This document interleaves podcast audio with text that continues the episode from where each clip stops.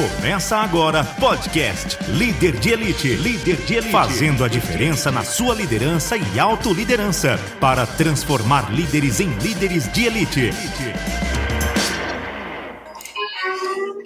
Muito bem, muito bem. Estamos começando mais uma live aqui com grandes amigos. E lembrando que isso aqui é uma gravação simultânea do nosso podcast Planeta, com o tema O que se espera do líder em períodos de crise. Temos aqui um convidado super especial, Adriano Pedro Bom. E é uma das maravilhas a gente poder utilizar a tecnologia hoje, da gente poder se reencontrar com amigos que de outra forma seria impossível, né, com esse lockdown, com a situação do Covid.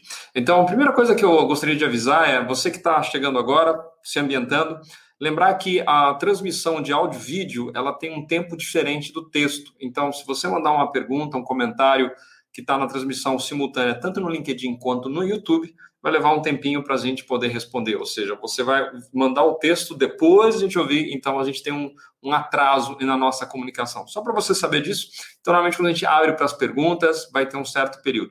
À medida que você vai ouvindo, assistindo aqui, tiver uma pergunta ou comentário interessante para mim ou para o convidado, por favor, coloque aí, a gente vai. É, eu vou passar essa pergunta para o Pedro, Adriano Pedro Bom, e garantir que as coisas vão estar tá rodando bem. Então, é, eu gosto sempre de, de trazer convidados que agregam para o nosso trabalho, para o nosso, nosso desenvolvimento profissional. E, mais uma vez, estamos trabalhando uma pessoa que é especializada em desenvolver líderes, gestores, executivos e que tem uma longa jornada, uma pessoa que tem uma carreira impressionante e que eu tive prazer de conhecer numa das salas de treinamento de não só de treinamento, mas de networking profissional do, do nosso saudoso BNI. Então é sempre bom a gente reencontrar os amigos. Espero que os amigos que têm que estão nos assistindo agora dê um alô para mim, um alô para o Adriano.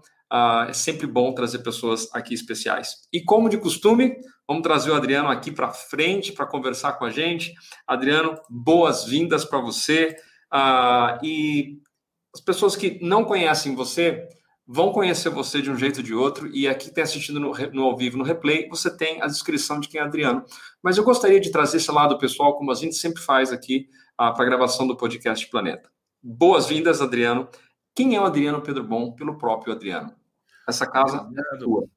Obrigado, Carlos Royos, pela, pelo convite, pela oportunidade. É, você é um profissional que admiro muito, de muitos anos, né? Acho que já faz aí seis anos, pelo menos, que a gente se conhece. E esse canal em especial tem sido de grande inspiração para mim, para outras pessoas que eu conheço. Então, parabéns, obrigado pelo convite. E quem é o Adriano? Essa é uma pergunta difícil, né, filosófica. Eu vou dizer que, no mínimo, é um estudioso. Eu tenho estudado bastante, uh, muitas coisas, e dentre essas coisas, liderança. Né? Desde o início da minha carreira, isso já faz muito tempo, nos anos 90, início dos anos 90, eu me deparei com a dificuldade que era liderar pessoas. É, acabei de concluir a faculdade e já tive um trabalho como supervisor de 15 pessoas.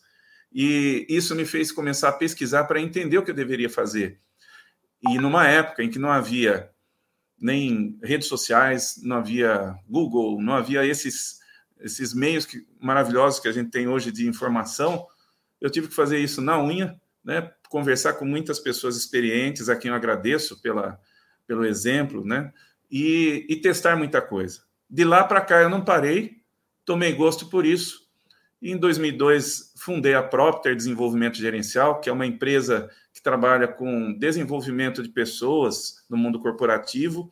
E de lá para cá treinamos aí, formamos mais de 1.300 líderes em organizações diversas sempre aprendendo, sempre tendo que mudar as coisas. Então, talvez a conclusão final seja um constante estudioso, né? Aí esse é o Adriano. Excelente, maravilha. Eu acho sempre surpreendente que as pessoas que mais agregam são as pessoas talvez que apareçam mais com humildade, né? Sempre estudando e você tem essa impressionante biblioteca atrás de você. É, e a gente sabe que líderes são leitores, né? Que a gente sempre está estudando, sempre está aprendendo. Então, estou muito feliz de você estar tá aqui. E vamos direto ao assunto aqui, porque eu sei que as pessoas realmente estão passando por uma necessidade grande. Tem muita gente perdendo emprego, empreendedores, empresários não sabendo o que fazer, né? Antes da gente começar para gravar aqui, a gente estava conversando nos bastidores, compartilhando história de clientes que estão passando por momentos bem desafiadores. Nessas circunstâncias, qual o papel do líder? O que, que o líder ele precisa fazer de diferente numa circunstância especial como essa, numa crise, não só como a Covid, né, mas nós talvez estejamos numa crise única na história da humanidade. Mas quais são os ensinamentos que o líder pode aprender né, hoje nesse processo para continuar aplicando nas futuras crises que invariavelmente vão acontecer de um jeito ou de outro? Olha, Carlos, é, há muitas, há muitas ideias a respeito disso e há muitos exemplos na história sobre lidar com crises, né? Nós estamos vivendo hoje numa situação em que a crise se instala de forma global. Mas é importante lembrar que os líderes se deparam com crises não necessariamente globais, mas para ele pode ser o mundo. Vamos, vamos pensar um pouquinho em exemplos da história. Tem uma história que eu, que eu acho muito interessante, que é, é do Thomas Edison. Né? Ele tinha um laboratório em que fazia os experimentos dele. Ele é conhecido aí por ter feito mais de mil patentes de inventos que geravam assim uma quantidade absurda de dinheiro. Uh, diz que a certa altura, no início do século XX, um terço do PIB dos Estados Unidos era referente a, a as invenções que ele criou. Então, é um negócio impressionante. Em 1914, exatamente, então, portanto, pouco mais de um século, aconteceu um incêndio que destruiu os laboratórios dele. E naquela época, o valor estava estimado em 2 milhões de, de dólares daquela época. E o incêndio foi devastador, acabou com tudo. E o que dizem é que enquanto todo mundo observava as chamas, né, e ele também observando aquilo, a reação dele foi a seguinte: bom, queimamos os nossos erros também. Então tem um lado positivo disso. E quando todo mundo lamentando, ele imediatamente começou a, a perguntar quem conhece o investidor que tem interesse em ideias ousadas e novas tecnologias. Ou seja, ele não parou contemplando aquele incêndio, ele parou pensando o que eu faço agora então. Então, o líder, ele procura encontrar saídas. Nós temos vários exemplos na história de líderes pensando assim. E, e o que há em comum com os líderes quando estão diante de crises? A gente pode aplicar isso também nas situações de hoje, em que nós vemos uh, a situação global exigindo líderes se reinventando. O papel do líder na crise é conduzir as pessoas para que mantenham o equilíbrio e alcancem resultados positivos. Esse é um papel essencial para o líder ele não deve abandonar outros que sempre teve, como formar pessoas, como delegar, como orientar, mas exige-se alguma coisa a mais. Então, eu gostaria de comentar aí, em linhas gerais, né? Há um trabalho muito interessante de um autor chamado Gene Klan. Ele escreveu um livro que é Crisis Leadership, né? liderança de crises. Ele aponta lá alguns passos muito interessantes ele especialmente uh, escreveu esse livro contando como que uh, a, a, crise poderia ser conduzida através dos ensinamentos do meio militar, porque ele foi um general, é, trabalhou em campo várias vezes, e ele quer é, demonstrar nesse livro como aplicar esse tipo de conhecimento de crises para o mundo de negócios. E ele fala: o objetivo principal do líder na crise é diminuir perdas e tentar manter a normalidade das operações. Isso não é fácil. Ele até destaca cinco pontos que eu acho fundamentais. Primeiro, o líder deve procurar se informar com fontes confiáveis. Ele precisa ter informação confiável sempre. Isso não é fácil hoje, no mundo que a gente tem, que proliferam fake news e, e diversidades de, de, de informações. Então, o primeiro passo é isso ter essas informações bem sólidas e confiáveis. E depois se comunicar de forma transparente com a equipe. É bom lembrar que a comunicação acontece num, em duas vias. É preciso ouvir a equipe e é, é preciso também se manifestar. E ele dá uma regrinha muito interessante como orientação, que é a regra dos três R's na comunicação. Primeiro, revise. Então, esteja sempre observando as atualizações das informações, isso é importante. Repita, porque não é com uma única comunicação que a, a informação chega, e depois reforce. Então, revisa, repita e reforce. Esse é o segundo ponto que ele aborda em relação à comunicação. Depois, explique o que a organização está fazendo para manter o equilíbrio e para seguir em frente. Porque muitas vezes a, equipe e os stakeholders, de forma geral, né, as partes interessadas, não têm ideia do que é que está sendo feito. Afinal de contas, o líder precisa ser aquele que indica para todo mundo: olha, fiquem é, atentos ao seguinte aspecto, entendam que estamos fazendo A, B e C, fiquem tranquilos na medida do possível em relação a tal assunto e tal assunto. Então, esse é um terceiro aspecto importante. Quarto aspecto, esteja presente, visível e disponível. O líder precisa estar disponível à sua equipe. É, nesse caso, a gente não, não quer dizer que o presidente de uma empresa precisa ouvir toda a hierarquia e ter um canal de comunicação com todos. Mas ele precisa ter mecanismos para tornar acessível, para que as comunicações cheguem. E aí tem uma história interessante. Acho que boa parte dos executivos no Brasil hoje, né, os que são um pouco mais sêniores, conhecem o Carlos Gosne, que foi um, um executivo importantíssimo para revolucionar a Nissan nos anos final dos anos 90, início dos anos 2000, a Nissan no Japão enfrentava uma crise gigantesca, sem precedentes, eh, a ponto de, de, de quase fechar as portas. E o Carlos Gosling, que é brasileiro, inclusive, trabalhou na Michelin, depois, eh, antes de fazer esse trabalho aí com, com a Nissan, ele foi para a Nissan com a missão de reinventar e, e trazer a empresa para um patamar de competitividade. Uma das coisas que ele fez, que eu achei admirável, foi considerar o seguinte: eu quero boas ideias. E boas ideias não necessariamente do alto escalão. Aquela situação no Japão era novidade, porque havia sempre uma hierarquia muito forte a ser obedecida. E eu presenciei isso, eu estive no Japão em 99, numa formação, e eu vi. A hierarquia realmente era uma coisa muito, muito engessada. O que o Carlos Gosling fez? Ele montou uma sala de crise, que ocupava quase um andar, e deu a seguinte diretriz para sua equipe: eu quero ideias em relação à solução de alguns problemas, e ele elencou esses problemas ideias de todo mundo, não importa a posição hierárquica. Eu quero que sejam trazidas para essa sala as ideias finalistas, e ele estabeleceu um critério, e nós vamos fazer painéis com essas ideias.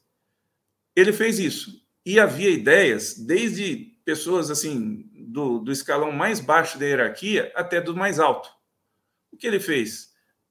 Agrupou essas ideias e, a partir delas, ele começou a trazer as possibilidades de reação da Nissan e valorizou na hierarquia todas as pessoas que antes ficavam caladas porque não conseguiam acessar uh, a oportunidade de se comunicar. Então a gente vê que uh, estar disponível para a equipe é importantíssimo. Até porque o líder não consegue ter todas as respostas, né? Às vezes não consegue nem fazer todas as perguntas, as perguntas importantes para ter resultado. Então, eu diria que aí, nessa quarta recomendação, esteja sempre visível, esteja sempre disponível. E, em quinto lugar, também aí uh, da recomendação do, do Gene Clan, planeje.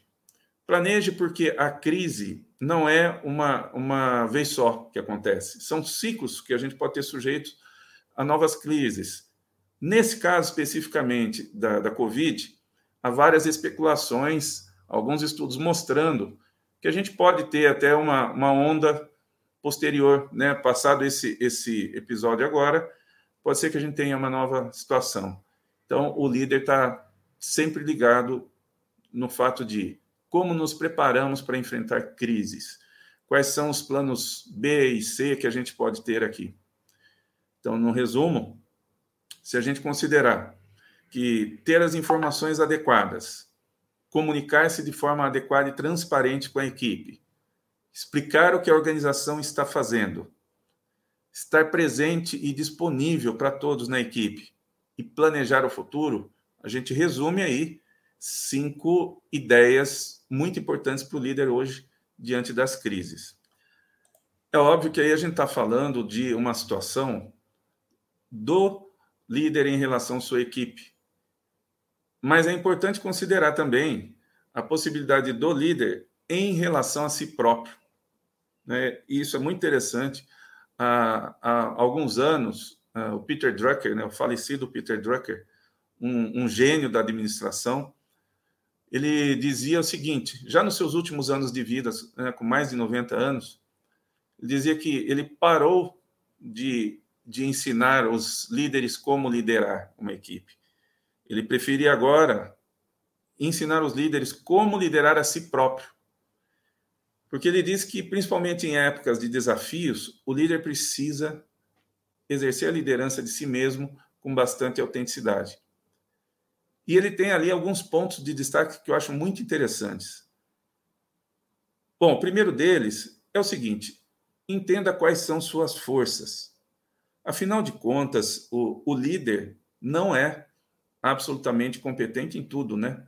O líder tem algumas competências de destaque que, inclusive, foram importantes para ele chegar a essa posição, mas ele não sabe, muitas vezes, o quanto ele não sabe de outras coisas. Então, a primeira ideia que o Peter Drucker sugere, num caso como esse, é entenda quais são seus pontos fortes. E, naturalmente, em decorrência disso, perceba o que é que falta desenvolver.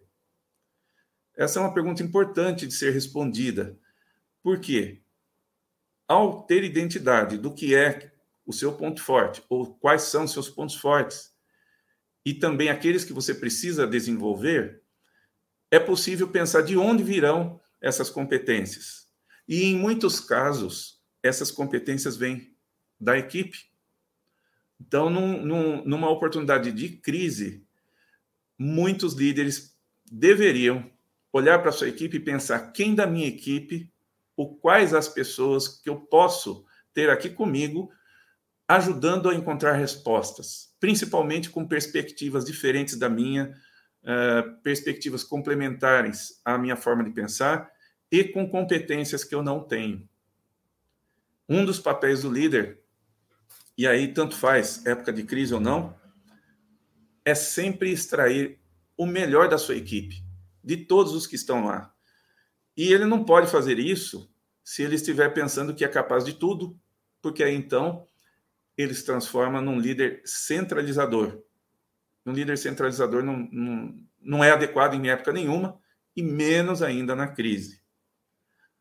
Aí eu tenho até uma sugestão em relação a esse ponto. Né? É porque sempre vem a pergunta: como é que eu descubro meus pontos fortes? E é engraçado isso, porque há um livro que eu recomendo sempre para clientes meus e para colegas que, que procuram essa resposta, e o livro se chama exatamente assim: Descubra seus pontos fortes.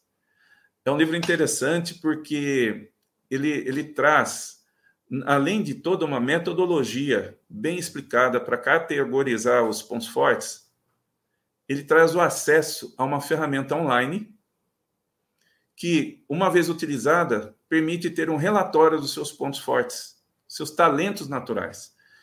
O livro parte do princípio que todos nós temos talentos que são naturais. E esses talentos, em geral, os, os cinco primeiros, os cinco talentos mais desenvolvidos da gente, estão acima da média dos demais, da população em, em geral. E seria muito interessante para um líder conhecer quais são os talentos dominantes de si próprio e também dos seus subordinados, da sua equipe. E aí entender como que se monta uma equipe de talentos complementares e como orquestrar isso no momento da crise. Então, nesse livro, Descubra Seus Pontos Fortes, eh, a gente encontra essa resposta. E é interessante, esse, esse material é um material científico, foi desenvolvido a partir de dois autores, neurocientistas, que fizeram uma pesquisa com mais de 2 milhões de indivíduos, né? utilizaram o Instituto Gallup para isso. É bem, é bem interessante. Agora, se isso de um lado explica os pontos fortes, a pergunta continua. E os meus pontos fracos ou os pontos a desenvolver? Então, é preciso estar atento a isso também. E quanto a isso, eu dou duas ideias, né? duas recomendações. A primeira é: ouça, observe as pessoas com quem você interage, sejam liderados, sejam os pares, sejam superior, clientes, fornecedores, enfim. Ouça. Se houver algum traço seu que eles coincidentemente apontam que você precisa melhorar, então acenda uma luz de alerta ali porque naturalmente é um ponto seu a desenvolver. Poderíamos chamar de ponto fraco. Por exemplo, se uh, subordinados seus dizem que, que você é, é explosivo algumas vezes, e você ouve isso também de fornecedores, de clientes ou de pares, é natural tentar entender que eles não combinaram essa ideia, né? Na verdade, isso aparece porque é um traço seu que pode ou não ser autenticamente é, assim, pode ser uma forma como você se comunica com o mundo, mas precisa ser considerado. Então, a primeira ideia é essa: ouça. A segunda, existe também um livro que, cujo título é Seus Pontos Fracos. É muito interessante, é, é, é também um livro de, de procedência muito boa que nos apontam elementos para a gente olhar e procurar se desenvolver. E aí, voltando um pouquinho à história do Peter Drucker, como ele diz, olhando para si próprio e tentando liderar a si mesmo, o líder deve descobrir seus pontos fortes e fracos, né, por correspondência, e também entender seus valores. Há muitas situações de crise que são desenvolvidas ou que são gerenciadas, fundamentadas em valores, não é? Uh, e os valores podem direcionar para uma maior ou menor eficiência na solução. Por exemplo, se um líder valoriza a participação do ser humano na, na, na empresa, ele pode, em primeiro lugar, na hora de buscar uma solução, se dirigir às pessoas perguntar a opinião delas e querer entender o que fazer nesse momento com a colaboração de todos. E, e saber os valores é uma coisa muito importante. Tem um, um livro que eu gosto bastante de mencionar, que é O Lado Difícil das Coisas Difíceis. O autor é, é Ben Horowitz. Ele foi um, um, um empreendedor assim de muito sucesso no Vale do Silício Inclusive, o, o Zuckerberg lê os livros dele e, e acha interessantíssimo uh, o pensamento dele. Ele diz assim: que o líder deveria fazer no momento de crise? Cuide das pessoas, dos produtos e do lucro, nessa ordem. Então, primeiramente, pessoas, daí produtos e então lucro. Ele entende que é nessa ordem que os resultados acontecem e eu acho bastante inspirador isso, mas tem relação com os valores dele. Pode observar.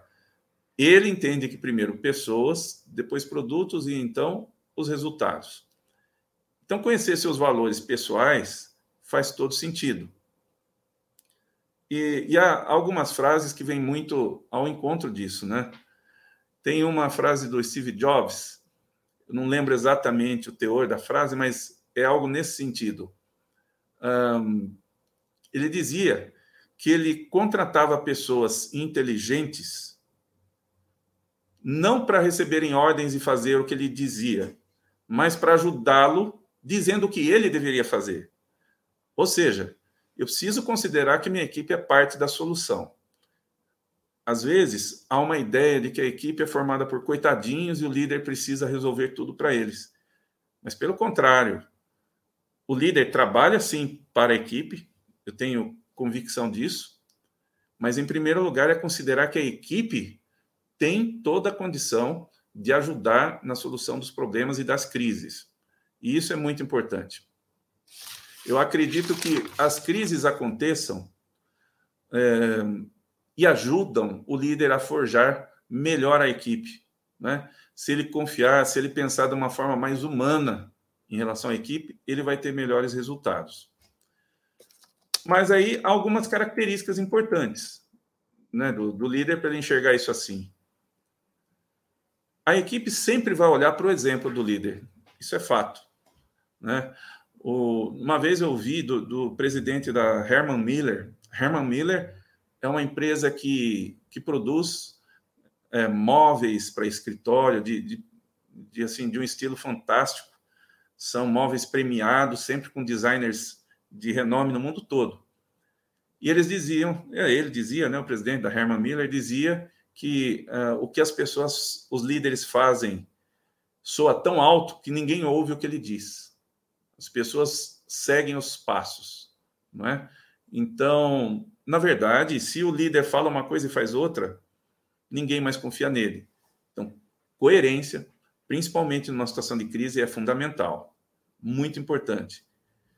E pensar no lado positivo, pensar em solução, pensar em como chegar aos bons resultados. O líder certamente vai ser uh, uma fonte de ânimo para a equipe. Né?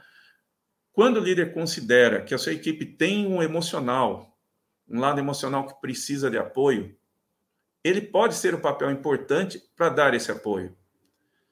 Hoje, na situação de crise, muitos colaboradores têm enfrentado desafios gigantes.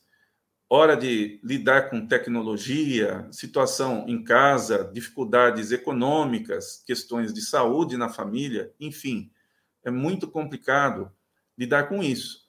E o líder precisa compreender. A palavra da onda hoje é, é empatia. Nós temos que nos colocar no lugar de cada um da equipe. E isso não é de hoje, mas na crise é mais importante ainda. E ao se colocar no lugar da equipe, pensar primeiro em pessoas, o líder começa a ter mais chance de obter resultados. Certamente, isso não há como, como negar. E no contato com a equipe, sendo transparente, tendo comunicação baseada em fatos, é, fazendo saber quais são as medidas que estão sendo tomadas e mostrar o lado positivo, porque existe. Aí, nesse caso, o líder está fazendo uma gestão mais voltada para o humano e com certamente muito mais chances de resultados. Né? Essa é a nossa, é a nossa visão.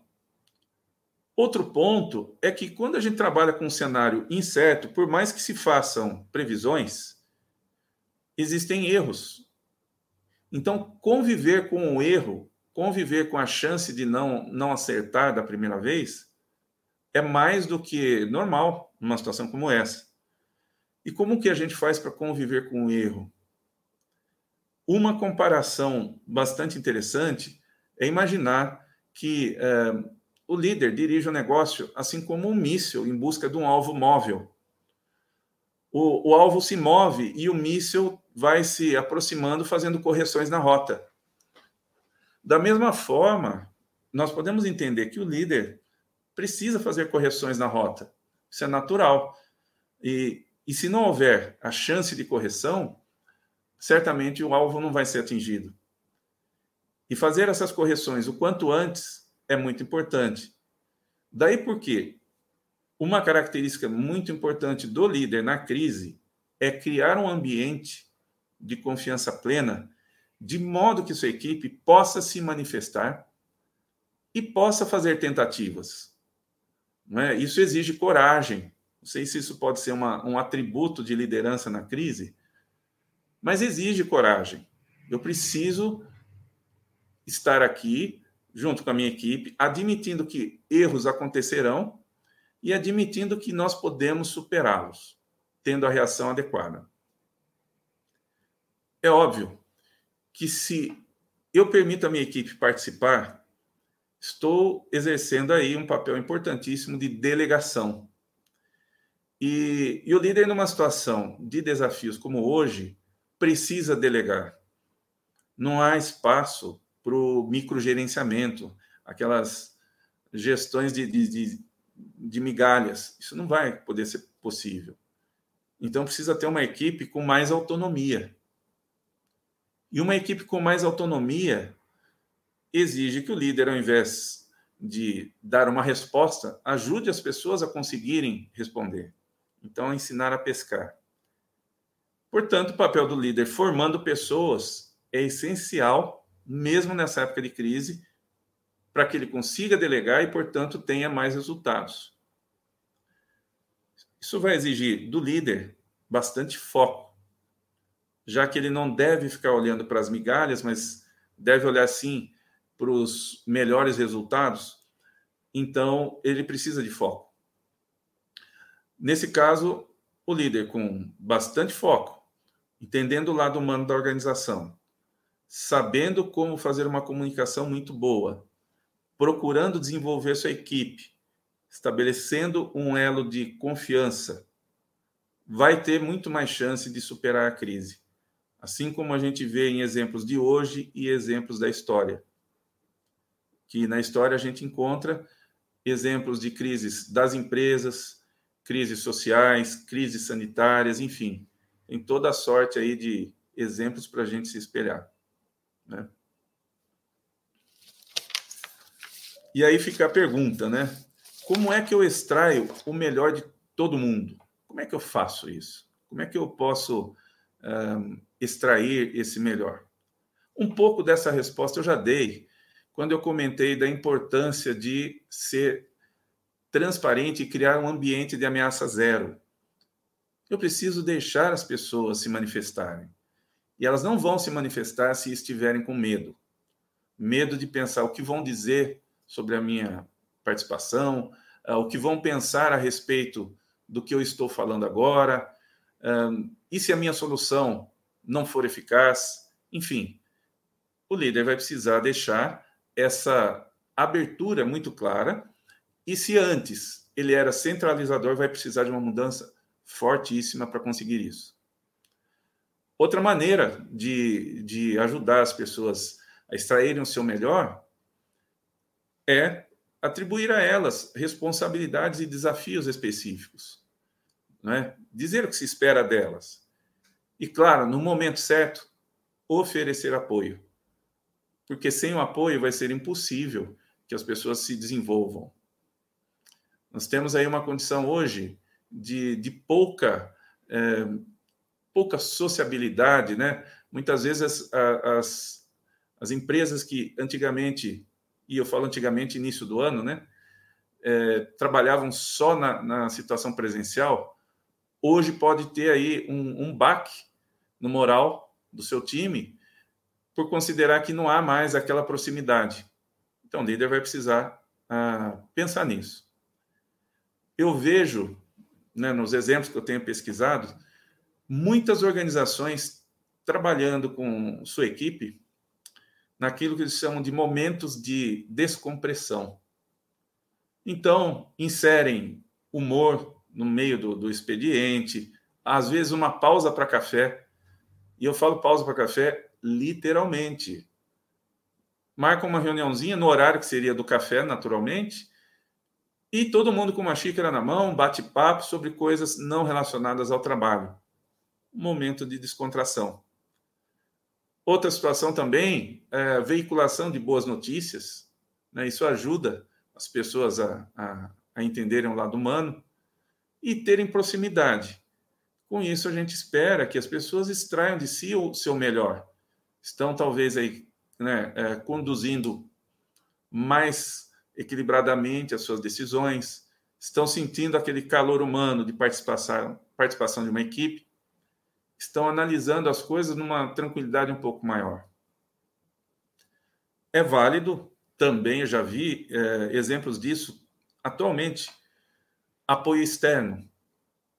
Há situações em que as organizações precisam de profissionais de fora para ajudar nesse equilíbrio é, e profissionais da área de terapia ou profissionais ligados mais à, à saúde emocional da, da, da equipe para injetar aí algum, alguns elementos que vão tornar o equilíbrio emocional mais, mais adequado. E mesmo o líder. E aí vai uma, uma questão importante. Se o líder reconhecer que precisa desse apoio, é importante ele, ele experimentar e buscar isso também. Que, afinal de contas, se ele pretende apoiar a equipe, ele deve, em primeiro lugar, estar em condições disso. É semelhante à situação do, do, da orientação que a gente tem nos aviões. Se houver um, um problema, em caso de pane, máscaras irão cair na sua frente. Primeiro coloque a sua máscara e depois ajude os demais. E a, e a mesma coisa, o líder precisa ter esse, esse equilíbrio também, senão ele não vai conseguir trabalhar com a equipe. E a equipe espera isso dele. Se espera isso dele em momentos de normalidade, que dirá então em momentos de crise. E às vezes a gente não sabe quando a crise se encerra, né? Esse esse caso, por exemplo, da crise sanitária, ninguém tem uma perspectiva exata. Então, talvez o novo normal que tanto se especula seja um ambiente de grande desafio, né? E ah, eu estou acostumado a lidar fora da crise. Bom, seu novo normal vai ser então o um processo com a crise. O que a gente pode fazer então é se reinventar e analisar o que nós, como equipe, como organização, podemos fazer juntos. Quem deve puxar essa bandeira, quem vai apontar a direção, é o líder. Olha quanto de equilíbrio é necessário para um líder. Né? E pode ser que sozinho ele não tenha condições de, de, de alcançar esse equilíbrio tão necessário. E, ademais, eu acredito que nós podemos desenvolver um, um amplo, um, uma ampla rede de, de bons exemplos. Né? O que se espera de um líder na crise é que ele também traga para sua equipe os bons exemplos que ele encontrar. Afinal de contas, a gente tem um mundo de informações. Por que então a gente não busca sobre informações, sobre parcerias, enfim, conhecer sobre o que outras lideranças estão fazendo e que podem inspirar o nosso trabalho e nos ajudar a conduzir equipes também. Isso é uma coisa muito importante. A gente vê organizações se reinventando com base nisso, com base em situações de, de liderar com, com o benchmarking, conhecendo o que outros exemplos de sucesso têm a ensinar. É claro que isso exige uma outra característica que é humildade. Esse é um característico importante para o, para o líder hoje, porque ele vai precisar admitir que não tem todas as respostas, e isso, por um outro lado, faz com que ele tenha a capacidade de obter da sua equipe sugestões, boas ideias, e também se espelhar em outros exemplos de outras organizações e colher desses exemplos o melhor para a sua equipe. Então, humildade também faz parte. A coragem, que eu comentei há pouco, né, que talvez fosse uma característica necessária ao líder, eu penso que é necessária a todos que se aventuram com o novo. E se nós estamos num cenário de crise, a crise é, em si, um, uma quantidade de, de novidades sem precedentes. E como a gente não sabe o que vem por aí, a gente precisa, precisa estar juntos. Eu lembro de uma cena do filme Gladiador, em que uh, os... havia uma, uma série de, de, de, pessoas na arena, os, os escravos na arena, esperando que os soldados viessem. E eles estavam ali e foram liderados por um ex-general. Aquela altura era também gladiador e escravo. E ele disse assim: todos ali se organizaram na arena, né? Ele e os demais que iam, que iam lutar com o que viesse. Eles não sabiam que estava para surgir. E ele tem uma frase muito interessante que ele diz assim: vamos ficar juntos. Não importa o que seja que venha por essas grades ou por, essa, por esses portões, nós vamos ter muito mais sucesso se nós estivermos juntos. Ele assumiu imediatamente a liderança da equipe ali. Porque liderança não é uma questão de cargo. Naquele exemplo, ninguém tinha cargo algum. Na verdade, eles estavam todos na mesma situação, mas ele tinha sim um, um espírito de liderança e mobilizou os demais. O resultado foi que, com isso, é, eles conseguiram vencer os soldados que vieram lá na arena. E o interessante é que nessa cena, ele, ele também pergunta: alguém já esteve no exército? E duas pessoas responderam que sim. Ele falou: ótimo, isso vai ajudar. Por quê? ele está tentando extrair daí o melhor de cada um.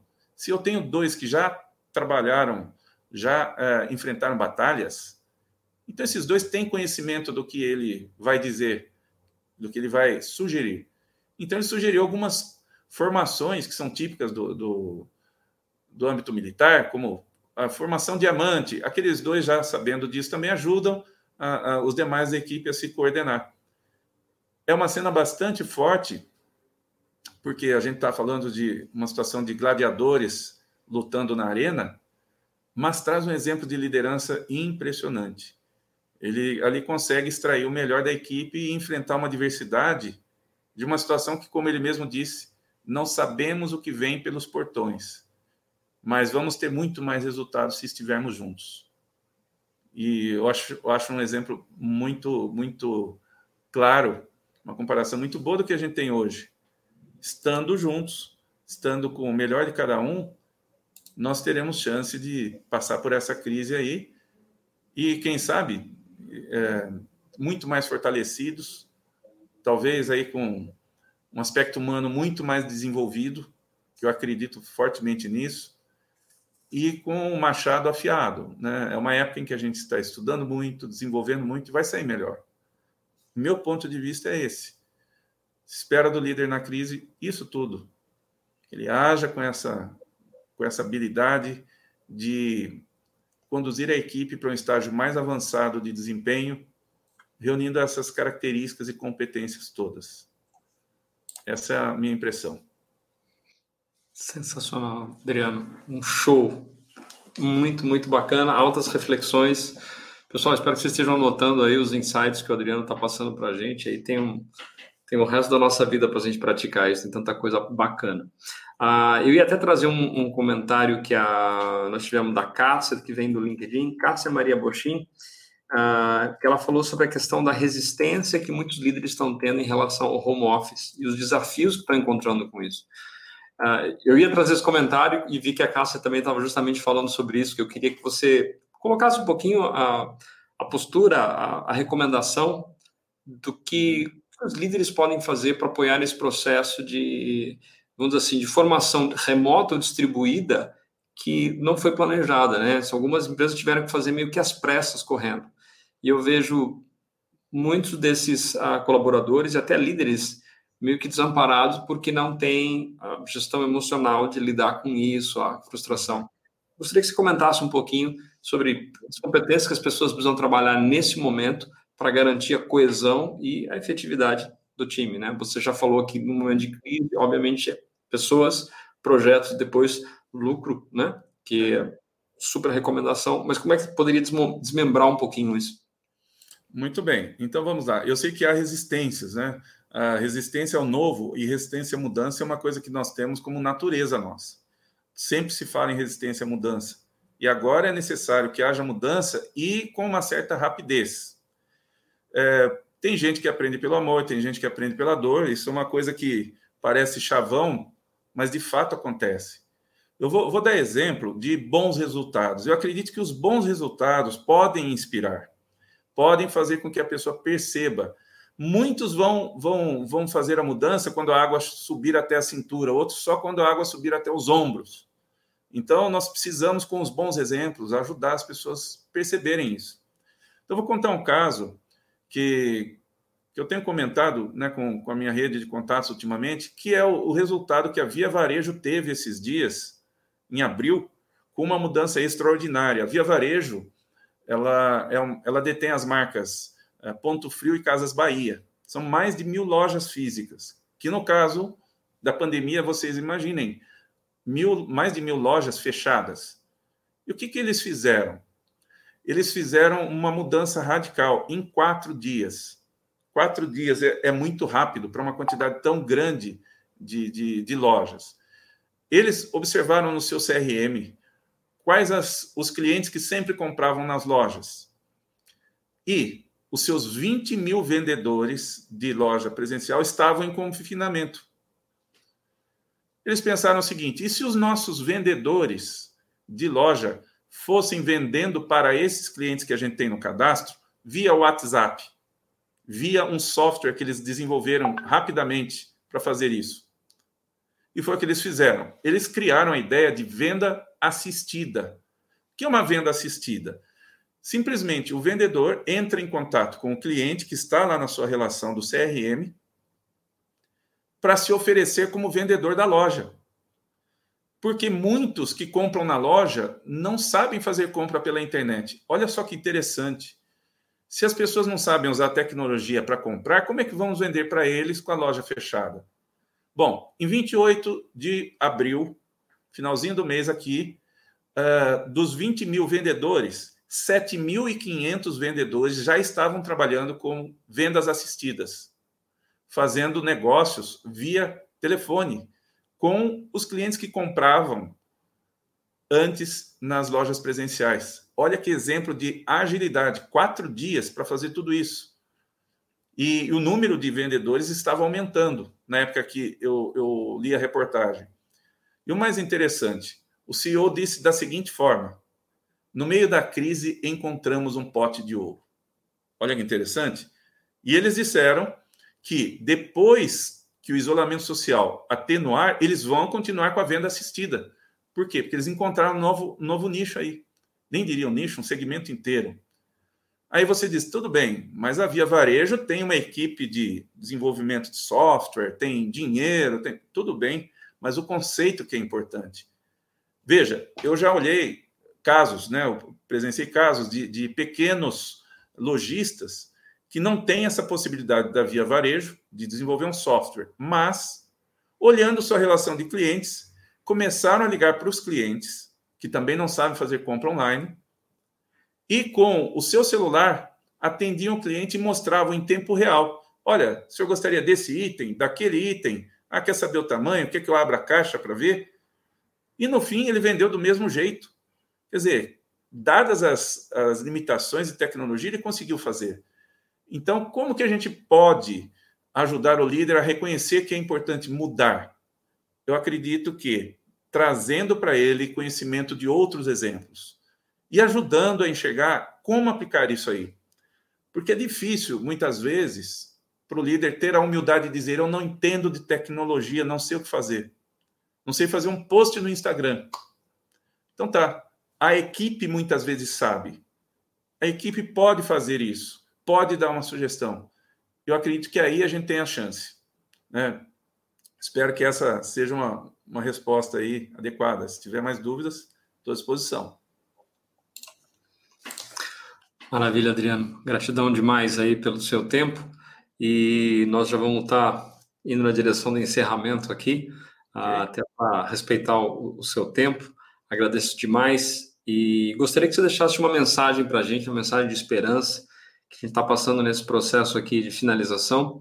Eu, da minha parte, eu, eu encerro aqui e eu passo a bola para você para você encerrar. Eu agradeço demais, Adriano, a sua contribuição, a, a, sua sabedoria, compartilhar esses ensinamentos, insights. Agradeço a todos que participaram aqui ao vivo e que estão assistindo no replay também, tanto nas mídias de vídeo quanto de áudio. Gratidão, Adriano, por favor. Ok. Obrigado, Carlos. Obrigado a todos que estão prestigiando a, a nossa live. É, contem comigo no que eu puder ajudar. Meu nome está aí nas redes sociais, é fácil de encontrar. E o que eu digo uma palavra de esperança: crises. A humanidade já vem vencendo há muito, muito tempo. Né? Nós somos frutos de gerações que passaram por crises, e às vezes crises muito mais é, contundentes do que essa. O meu ponto de vista é a solução, principalmente se nós compartilharmos, principalmente se uma iniciativa como essa do Carlos acontecer. E tanto acredito nisso que eu escrevi um guia rápido como realizar negócios em tempos de crise. Está lá na Amazon, um preço simbólico. É um, é um guia para dizer o que fazer nesse momento. Estou concluindo um outro, um outro livro né, digital sobre como realizar negócios no novo normal. E para E para dizer aí um resumo dessa história, eu, eu posso assegurar que haverá ainda economia girando, claro, num ritmo menor, mas as oportunidades vão chegar para quem se reinventar. Aí eu fecho com a ideia que o Charles Darwin né, trouxe de que não é nem o mais forte, nem o mais inteligente que sobrevivem, mas são aqueles que mais se adaptam à mudança. Vi de vários casos, né, como a gente já viu aí, das sandálias havaianas que se reinventaram e outros mais que tem. Desejo a você muito sucesso, que, que passe por essa crise de uma forma bastante positiva, cresça com isso e conte conosco naquilo que a gente puder contribuir. Um grande abraço, tudo de bom para você. Você ouviu mais um episódio do podcast Líder de Elite. Líder de Elite. Acesse carlosoios.com e baixe nossos conteúdos gratuitos.